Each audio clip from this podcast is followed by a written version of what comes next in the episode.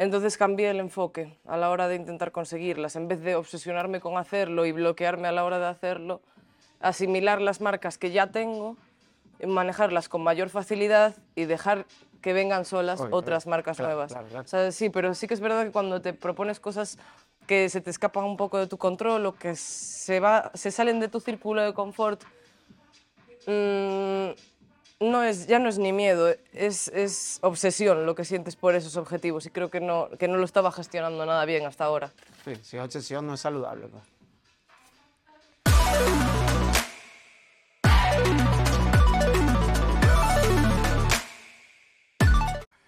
Hey, feliz día a todos los panitas. Esto es tu semana de entreno podcast. Hoy con alguien muy especial para mí porque la conocía desde antes, o sea, la seguía, mejor, dicho, desde antes de conocerla. Después coincidimos de la formación de entrenadores nacionales de alterofilia y me ha encantado toda su evolución, sobre todo personal, una vez que la conoces, y profesional y deportiva. Irene, un placer, gracias por darme este eh, tiempo. Esto es relajado, lo vamos a hacer durante tu entreno. Así que en tus descansos vamos conversando, no te va a robar mucho más tiempo. Quería entrenar, pero ando un poco tocado la espalda, así que bueno, prefiero evitarlo hoy porque fue el lunes. ¿Quién eres? ¿Qué haces? ¿Qué te gusta? ¿Qué no te gusta? Después podemos hablar del proyecto Tatú, Irene Tatú. Me llamo Irene, tengo 21 años, de los cuales he dedicado 8 a la alterofilia y de alto nivel 6, te vemos, te vemos en Los Ángeles. aquí rodando. Ah, para París ya está muy pronto, pero bueno. Nada, ve a tu ritmo y vamos a ir conversando varias cosas, ¿no? Cuéntanos un poco de tu background deportivo. O sea, empezaste y una de las cosas que quería hablar contigo, que me encantó en la formación y después lo escuché de un entrenador que me gustaba mucho, que me gusta mucho, es que la mejor forma, una de las mejores formas de aprender a tu, tu- el coaching, el ser entrenador es con niños. O sea, porque de repente el atleta de alto rendimiento ya adulto, cuando lo, lo, lo tomas, lo coges, pues ya tiene X o Y manías o formas de trabajar, o sea, es un poco distinto. Pero si llevas a alguien de cero, siendo un niño más, en todo ese proceso de crecimiento, pues es lo que hablan estos expertos que, que es fundamental para, para ti como entrenador y tu crecimiento como entrenador. Entonces, cuéntame un poco de tu crecimiento como niña, pues conociste esto gracias a... la A, la- a las pruebas de captación. ¿Qué que son? hace una serie de pruebas que tienen transferencia a los movimientos olímpicos de la alterofilia eh, por la similitud de, o sea, en un- hay un lanzamiento de balón medicinal, pues porque es como la extensión de la arrancada, luego saltos con los pies juntos y un par de pruebas más que tienen transferencia a los movimientos olímpicos. Pues todos los años la- las hace mi entrenador y mi club. En 2000, ¿A qué edades?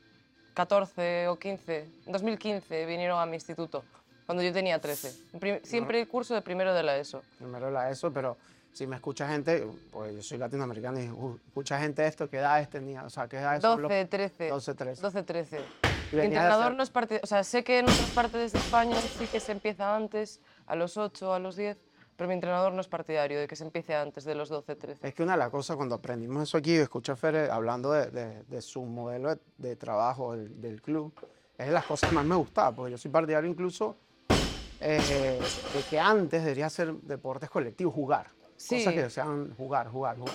Pero se gestiona de otra manera. O sea, al niño no se le plantea como un entrenamiento como se le podría plantear a, uno de, de 13 años.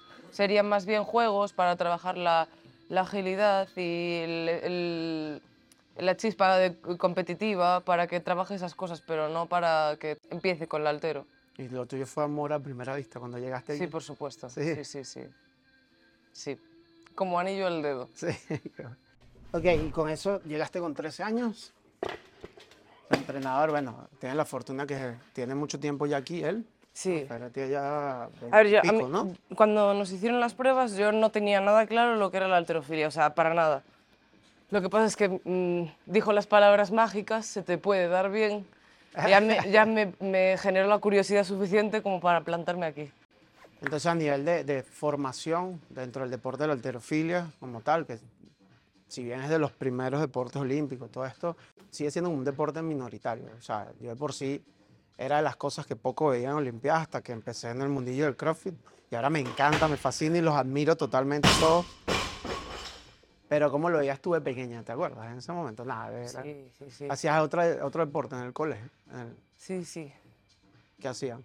A ver, ¿Qué yo- hacías tú? Yo hice deporte siempre, siempre. Porque, entre otras cosas, tenía, tenía mucho tiempo, muchas extraescolares, o sea, sobreestimulación. que está bien, ¿eh? A día de hoy lo agradezco un montón. Llegué a hacer judo, patinaje, baloncesto, eh, pero, o sea, no, no me... Como esto, nada. O sea, no, no me sentía así con ningún deporte. Cuando llegué me impactó un montón. O sea, sobre todo los sonidos de las pesas cayendo Claro. y había mucha gente el día que vine por primera vez. Me quedé como a mirar ahí en la entrada, en la mesa de ahí, o en el sitio de feria, no me acuerdo, pero estaba ahí. Y eh, eh, recuerdo haber observado un montón todos los detalles, de haberme imaginado cuánto pesaba cada cosa, cómo sería. Ayer, Pero bueno, ayer llevé a mi hija al gimnasio y tenía como un mes que no iba y ya noté la diferencia, que ya está más grande y ya notaba eso, los ruidos, las cosas, se veía todo, estaba encantada. Es que yo recuerdo que había sido un estímulo muy grande para mí, que, que venía de, de otros deportes que daban otras cosas o, o que eran de equipo, entonces si yo era mala me castigaba mucho y esto era, tú te lo guisas, tú te lo comes, para mí era perfecto. Irene, ¿quién es Irene Blanco a nivel de alterofilia nacional? Porque has ganado, has, has ganado medallas, ¿no? En campeonatos de En España, campeonato, bueno, en general. Háblame un poco de tus, de tus récords, de tus marcas. ¿En qué peso te has movido? Esto es un deporte por categorías de, de pesos y que bueno, estaba evolucionando y cambiando en el tiempo. Para quien no conoce el altero, que hay mucha gente que, como yo al inicio, no lo conocía. yo llegué pesando 79, 80 kilos, o sea, mi primer año entre 79 y 80 kilos, todo, todo el curso. Gané peso, estuve Participaste en, o sea, háblame, en- no, no solo el peso corporal, Ah. sino en qué categorías participas en ese momento. Es que las categorías, o sea, de aquellas, la categoría era más de 69. Entonces yo no me planteaba bajar porque tendría que bajar hasta 69 kilos y pesaba casi 80. Pero luego fueron haciendo más categorías, pusieron 75 y más de 75. Y participaste en esa de más 69, de, de niña. Participé, sí, todo 2015 y 2016 competí en más de 69. Fui a un- al europeo sub-15 en más de 69. ¿Y cómo te fue en ese momento? Ah, bueno, eso es lo que queremos saber un poco, porque, porque me interesa mucho no solo que te conozcan porque yo quiera entrevistarte, sino que tienes un montón de récords personales, récords eh, españoles, A ver, sí, a sí. nivel europeo, y estoy seguro, porque es parte, ayer se lo decía a mi chica, que te vamos a ver en unas Olimpiadas, estoy seguro de eso. Pero, Eh. ajá, con 15 años, Con- no, con 14. O sea, fue mi primer europeo sub-15 en 2016.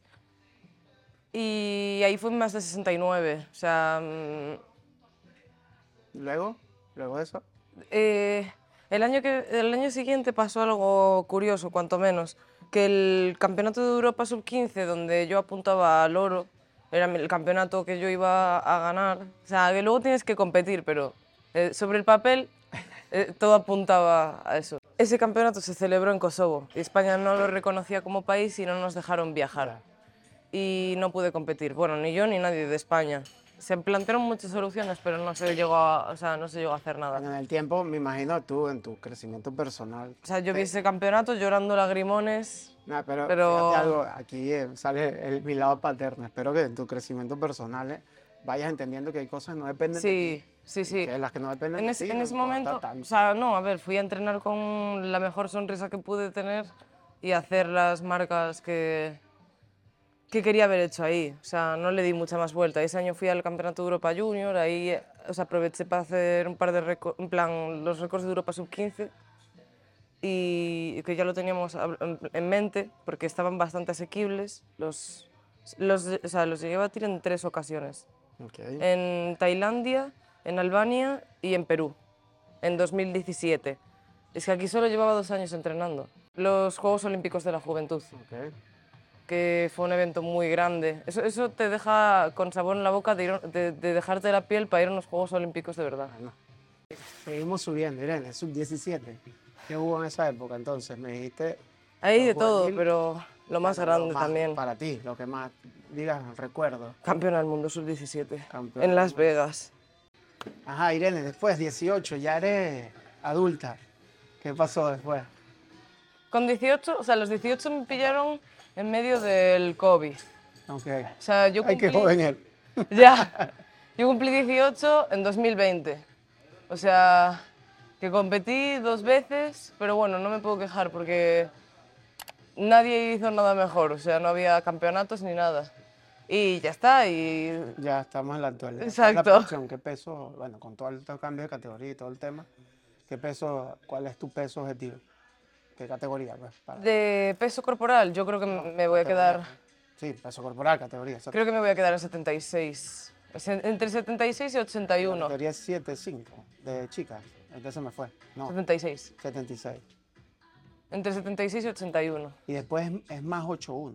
No. Eso es en sub 17. Ok. Y luego, o sea, en junior absoluto es ¿Cómo te 87. sientes ahora? Pues yo te veo súper bien. Bien, bien, muy bien, mucho mejor. Súper bien. Óptima. Y ganando fuerza seguro como loca. bueno, seguimos entonces con la cháchara. Ya pasamos un poco por, eh, por, por tu historia, proyección eh, mundial, participación en algún mundial, Sí, alguna cosa. para- El primero. después sería el, el primero sería que 2025, ¿no? O sea, que para, ahora, ahora como adulta ya. Eh, sí, sí, 2000, o sea, no. O sea, sí, perdón. Exacto, porque ya, ya el último mundial acaba de pasar. Lo que No, yo nunca he ido a ningún evento absoluto, ni mundial ni europeo. Entonces la proyección sería Ahí se está- sí, sí. entrar en la selección Dos, dos, adulta. tengo dos niña, oportunidades. o sea, como junior, ¿no? Yo, entraste en la Blume, Ajá. como sub 15. como sub- sí. en esa época. Entonces, Sí, pero no iba a, no participaba en eventos absolutos todavía. Ok. Bueno, todavía ni, no, o sea, no he ido nunca. ¿y cómo están las marcas como para que te llamen? La... En ello estamos. O sea, tengo Ok. que hacer 221, Y estamos por... 213, que no está nada mal. Bien, bien, bien, bien. Tiempo, es cuestión de 7, tiempo. 8 entonces. kilos. Sí, es cuestión de tiempo, es cuestión de tiempo. Vamos a meter aquí, esto siempre me, me- me gusta conversarlo con gente pura del deporte.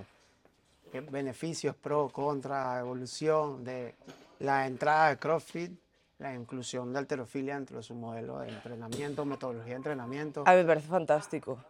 Y- Cualquier forma de difusión de la alterofilia. Y el CrossFit al final llena a mucha gente que busca ese estímulo de, que combina cardio con gimnásticos, con, con el- lo bonito del altero. Y al final tenemos mucha más gente compitiendo en alterofilia.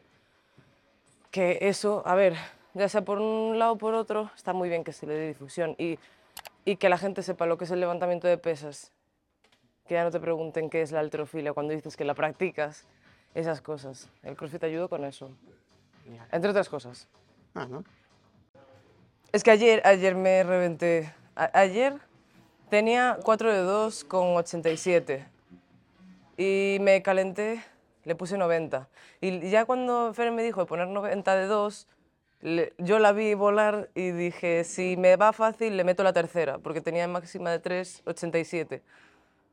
Y fallé la tercera y le di una cuarta repe al límite de mis posibilidades físicas. La metí porque vino la Virgen y hoy estoy Cao. Bueno, muerta. eh, bueno, y que el estado mental, que cuando tiras fuerte, yo por lo menos luego llego a mi casa y estoy una hora en cama en plan, qué bien, qué bien entrené. Miren, esto va de mi semana de entreno y cómo nos enfocamos a que sea óptima. Cómo optimizar el tiempo, porque a, a mayores, bueno, antes de hablar de tu semana de entreno, ¿qué haces aparte de entrenar? O sea, ¿te dedicas 100% al entreno? ¿Vives de esto 100%? No, no, no, ¿Qué no, no, hace Irene Blanco? no puedo. Pues a Por ver, ahora, por ahora. intento, intento ser artista. Ok. Pero está difícil y tiene, a día de hoy tienes que tener un montón de conocimientos de diseño gráfico que hasta hace poco no tenía. Entonces estoy formándome, formándome, formándome. Es que tiene tela. Pero bueno, también es Sí, eso. Ahora que trabajo, estoy ojo. trabajando mucho diseño gráfico, estoy haciendo ilustraciones, animaciones, es muy desagradecido. Porque yo el, el fin de pasado le eché eh, 17 horas a un boceto de 7 segundos que no sé qué atención le prestar a la gente, o sea, que lo, lo hago para mí, pero a la hora de vender lo que haces, es otro rollo. Dale tiempo. dale Sí, tiempo, y estoy tiempo. mejorando y estoy haciendo mucho contenido diferente.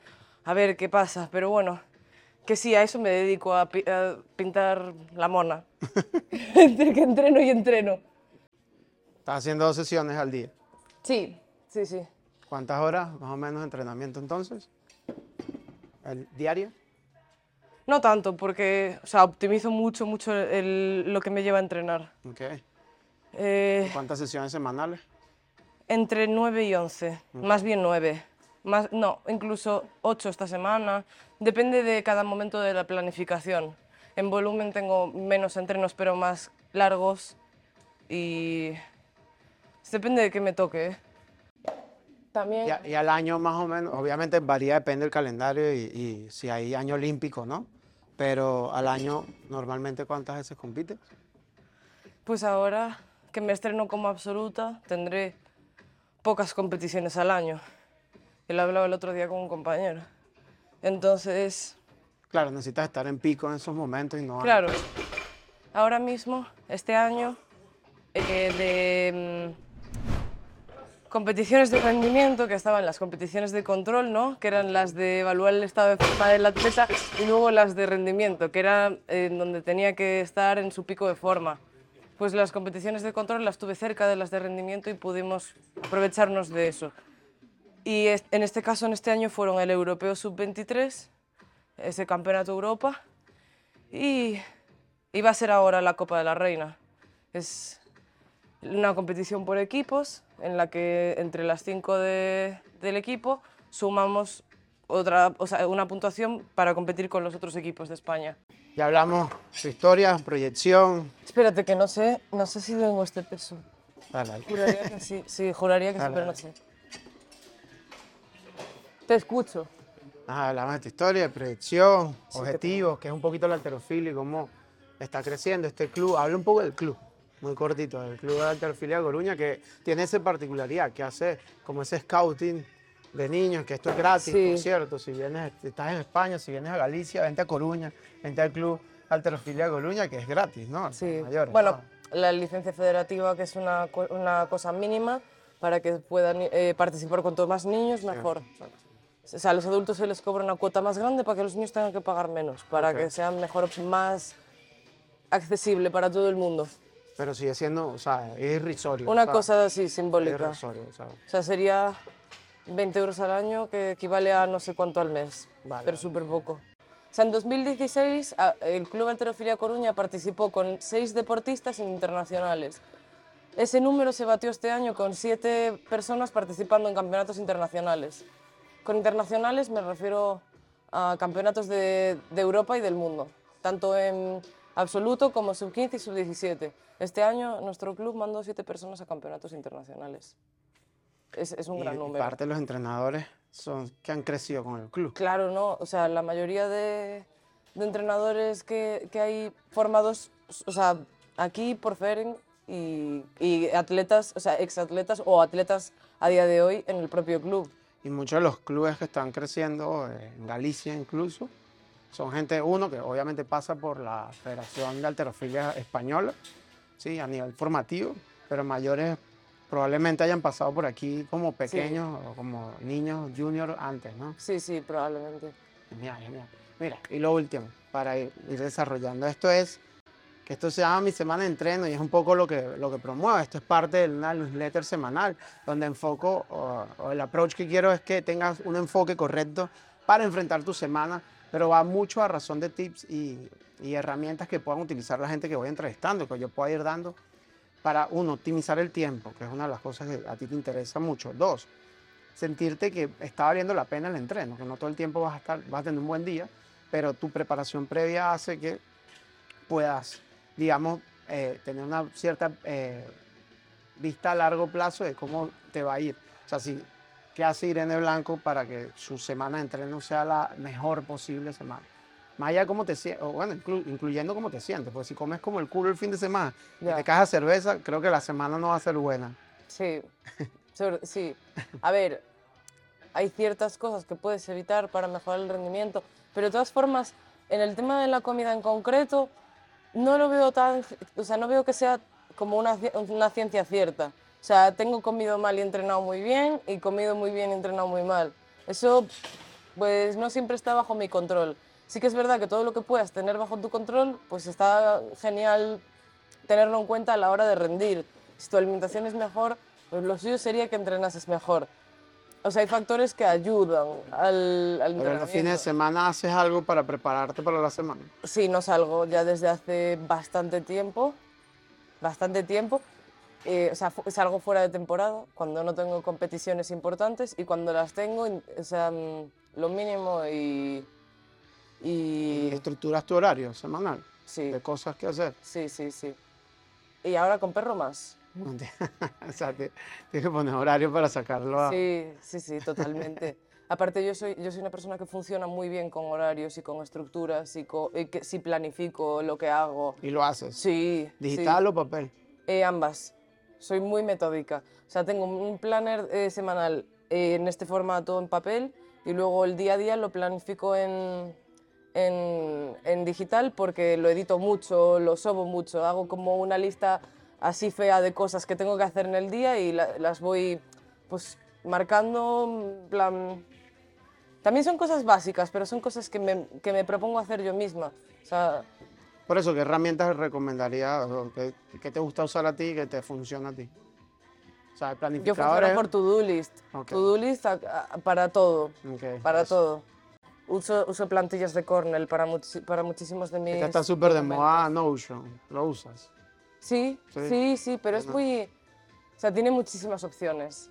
O sea, queda Ya- grande. ya a mí sí. me abruma un poco tanto. Yo por sí estoy, Justo, justo, es estoy, muy grande. estoy con solo lo básico, lo que trae los A ver, puedes crear plantillas muy chulas, es lo que estaba haciendo yo. Pero es igual que el Procreate. Tienes que saber mucho para un uso básico.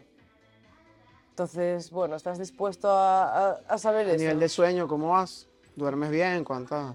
Pues eso también, intento que esté bajo mi control, pero no siempre es posible. Lo monitorizo con, con el smartwatch. plan, con- en este ¿Cuánto caso. de media duermes? Eh, todos los días intento, intento, ya digo, intento dormir ocho horas, pero no hay manera. O sea, la mayoría de días de semana me conformo con dormir cerca de ocho y los fines duermo ocho siempre. ¿Haces siesta? No, no, no me gusta nada dormir siesta. Ajá, hablamos entonces nutrición, sueño, planificación y cómo es un horario, un día típico de Irene. Los lunes, los miércoles y los viernes hago dos sesiones, mañana y tarde, y los martes, jueves y sábado, eh, una, por lo general. O sea, esto no es siempre así ni es estable porque, ya sabes, la variabilidad de los entrenamientos. Claro. Entonces, jugamos un poco con eso. Por ejemplo, hoy estoy haciendo lo que yo creo que sería la del sábado, porque sentadilla fuerte y push press no es de un miércoles, ¿sabes? bueno, claro, Pero como es aquí es así, festivo. Sí, es un día, sí. Pero bueno, por lo general las semanas tienen esa estructura, lunes, miércoles, viernes y martes, jueves, sábado. Y entre y- medias vas, comes, duermes, haces cosas. ¿Qué haces normalmente? Em, entre ese día, entre lunes, miércoles y viernes, que hay en el medio sí, a ver, entreno. el rollo, o sea, intento entrenar por las mañanas lo más temprano que pueda. Que no es tan temprano, pero para mí es bastante temprano. Rendir rendir a, las, a las 9 y media, 10 es bastante para mí. Y vuelvo temprano, vuelvo como muy tarde a las 12 y estoy, intento trabajar un poquito hasta la 1. Con trabajar me refiero a, a bocetar, pasar a limpio trazos o por lo menos practicar líneas para que algún día salgan todas rectas y todo perfecto. Y, pero cosas que no me requieran mucho, porque no tengo mucho tiempo. Luego me pongo a hacer la comida, como y descanso un poco hasta las 4, 4 y 10 que bajo el perro y a entrenar. Entrenas a las 5, otra vez, de 5 a 7. A- algo antes, 4 y media. y- como muy tarde, 4 y media estoy aquí. ¿Y ¿Cuántas horas en la- entrenas en la tarde? Depende, suelen ser más intensos, así que irónicamente me llevan menos, porque el calentamiento es más ameno, es más parecido al que sería en una competición. Ok. Así que realmente lo que es el entrenamiento no me lleva tanto tiempo, pero porque también te digo, optimizo mucho el tiempo del entrenamiento. O sea, si estoy dos horas en el gimnasio, intento entrenar una hora y media. O sea, no, que no, no es estar dos horas en el gimnasio y entreno media hora, 40 minutos. Sí, hablando mucho. Vale. Sí, justo. Intento mantenerme lo más dentro que pueda. ¿Y después al salir?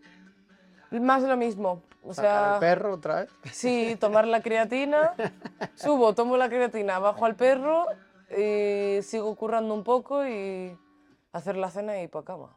Y es que no llego al final del día, al final del día ya llego así. En lo último, ¿cómo se ve Irene Blanco en 5 y en 10 años? Pues justo estuve muy pensando en eso el otro día. estar muy joven todavía.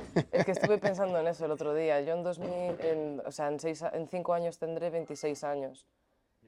Y Los Ángeles, Los no Ángeles. sé, no sé cómo seré, pero estoy a tiempo en moldearlo. Esa fue la conclusión a la que llegué. Bueno, es así. Tampoco sabía hace cinco que iba a estar aquí y tampoco hace 10 que iba a estar aquí. Entonces, pues, seguir creciendo y, y eso. Bueno, terminamos de grabar el, la Estoy sesión. muy nerviosa. Tranqui, tranqui, tranqui. Terminamos de grabar la sesión. Gracias. Otra vez. Esto es algo chill. Me quedan dos, dos series de Vale. esto y ya. Y de repente repetimos esto más adelante. A ver una qué tal. competencia, a ver qué tal también. Podemos hablar en Si hay in algún- situ, ojalá in haya situ. algún- de repente, aquí. no, de repente alguna jornada que Ya. vaya.